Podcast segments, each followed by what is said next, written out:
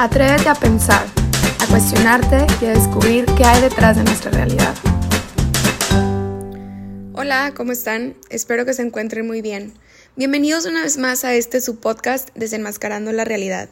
Mi nombre es Montserrat Olivares, soy estudiante de la maestría en Ciencias de la Familia y el día de hoy vamos a hablar precisamente de lo que puede aportar un maestro en Ciencias de la Familia a la pastoral familiar y a la vivencia integral del sacramento del matrimonio.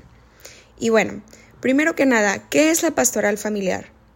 La pastoral familiar es toda acción por parte de la Iglesia a fin de ayudar, guiar y acompañar a las familias como pequeñas iglesias domésticas a cumplir con su misión evangelizadora en la sociedad, así como el recorrer su camino hacia la santidad. La pastoral familiar no está enfocada únicamente en las familias cristianas más cercanas a la Iglesia, sino que por el contrario, busca ayudar particularmente a aquellas familias que se encuentran en situaciones difíciles o irregulares. Asimismo, la acción pastoral de la Iglesia debe ser de manera progresiva, en el sentido de que debe seguir a la familia acompañándola paso a paso en las diversas etapas de su formación y de su desarrollo. Como maestro en ciencias de la familia, tenemos el gran trabajo y responsabilidad de apoyar a las familias a la luz de dicha acción pastoral de la Iglesia. Una forma de hacerlo sería a través de la preparación de las parejas al matrimonio. Hoy en día existen muchísimos novios que optan por casarse por la Iglesia simplemente por tradición, o por querer que el papá entregue a la novia en el altar, o bien solo para tener fotos bonitas en la iglesia. Sin embargo, están ignorando por completo el verdadero significado del sacramento que van a recibir. La preparación al matrimonio presupone tres momentos principales, el de la preparación remota, próxima y la inmediata. La preparación remota comienza en la infancia desde la pedagogía familiar, la cual está orientada para que los niños puedan descubrirse a sí mismos como seres con una psicología y personalidad particular, en donde encuentren su auténtico valor humano tanto en las relaciones interpersonales como en las sociales. Durante este tiempo, también como cristianos, se lleva a cabo la formación espiritual y catequista por medio de la cual se muestra el matrimonio como una verdadera vocación y misión. Por su parte, la preparación próxima comporta una preparación adecuada y mucho más específica para recibir los sacramentos, especialmente el del matrimonio, a fin de que éste sea celebrado y vivido con las debidas disposiciones morales y espirituales. Esta preparación debe ir encaminada a la vida en pareja, en donde se presente el matrimonio como esa relación interpersonal y complementaria entre un hombre y una mujer, cuya unión busque la ayuda mutua, la procreación y la educación de los hijos.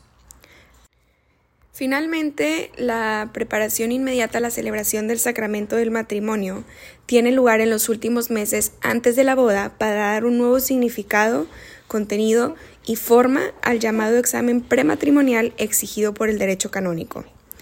Como maestros en ciencias de la familia, podemos acompañar a los novios en cualquier tiempo de preparación a la celebración del sacramento del matrimonio, a fin de que éstos puedan responder al llamado conociendo a profundidad lo que conlleva dicha vocación y que puedan experimentar a su vez un verdadero matrimonio santo que dure toda la vida.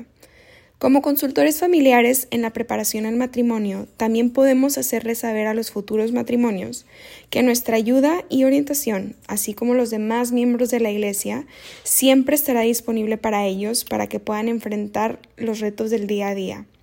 Como, como comunidad eclesial es nuestro deber y responsabilidad apoyarnos mutuamente a fin de trabajar en conjunto por y para la familia, núcleo de nuestra sociedad.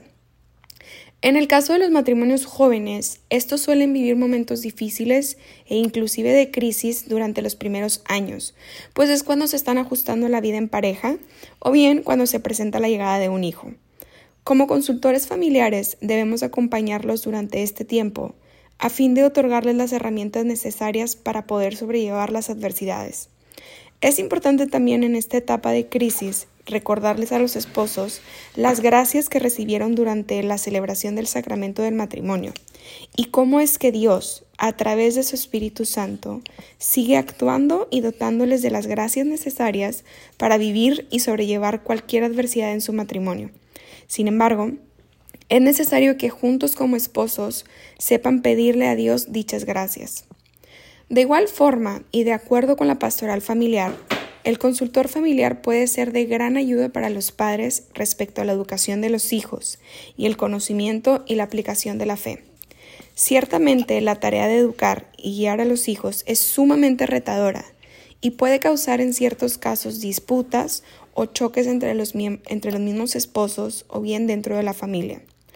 Considero que como maestro en ciencias de la familia podemos proponer distintas estrategias que ayuden tanto a los padres como a los hijos a convivir armoniosamente, respetando los límites de la educación y creciendo a la vez en la fe, formando hábitos que lleven a la familia entera a vivir y experimentar el amor de Dios y a tener un encuentro personal con Cristo. Como bien lo menciona San Juan Pablo II en su exhortación apostólica Familiares Consortis, existen diversos agentes en el campo concreto de la pastoral familiar, tal como lo es el caso del obispo, los presbíteros y diáconos, cuya responsabilidad no recae únicamente en los problemas morales y litúrgicos que pueda atravesar la familia, sino que también los problemas de carácter personal y social.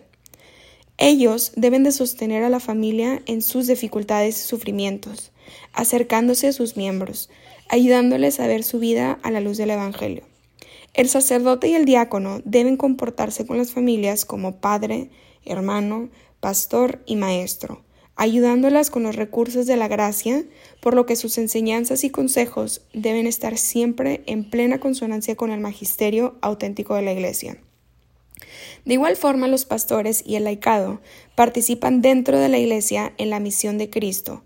Los laicos testimoniando la fe con las palabras y con la vida cristiana, y los pastores discerniendo en tal testimonio lo que es la expresión de la fe genuina. De igual forma, los teólogos y los expertos en problemas familiares, tal como lo son los maestros en ciencias de la familia, pueden ser de gran ayuda en el diálogo entre los pastores y las familias, explicando exactamente el contenido del magisterio de la Iglesia y la experiencia de la vida de la familia. De esta manera, el consultor familiar puede ser de gran utilidad para comprender mejor las enseñanzas del magisterio. Hoy más que nunca, la familia requiere de mucha atención y trabajo, especialmente en el área de la, evangelización. Cada vez más conocemos distintos puntos de vista que atacan directamente a los matrimonios y al núcleo familiar. Actualmente se ha ido perdiendo la idea de formalizar una relación por medio del sacramento del matrimonio o bien de formar una familia con hijos, pues ha permeado la idea de buscar y velar únicamente por los intereses propios, haciendo a un lado e inclusive pasando por encima del prójimo. Cada vez se ha vuelto más descabellado hablar de una vocación de servicio por medio del matrimonio y la familia, pues resulta contrario a las ideas actuales en donde nuestro yo debe ir primero. Como maestros en ciencias de la familia y miembros de la Iglesia, compartimos el llamado urgente de compartir enseñanzas, habilidades y métodos que sirven como herramientas y como palabras de esperanza y de aliento para quienes deciden nadar contracorriente al unir sus vidas en matrimonio y formar una familia. Las familias son pequeñas iglesias domésticas en donde se aprende y se experimenta la fe cristiana por medio del amor, las enseñanzas y el ejemplo de los padres. Por ello, es sumamente importante que cada uno de nosotros, desde nuestra trinchera, en este caso como maestros en ciencias de la familia, asumamos el rol que nos corresponde de nutrir, guiar, acompañar y orientar a las familias a fin de que puedan afrontar cualquier problema o adversidad a la luz del Evangelio y que sepan poner a Cristo como medio y fin último a fin de alcanzar la santidad. Y bueno, eso es todo por hoy. Espero que les haya gustado este tema tanto como a mí. Nos vemos a la próxima. Que Dios los bendiga.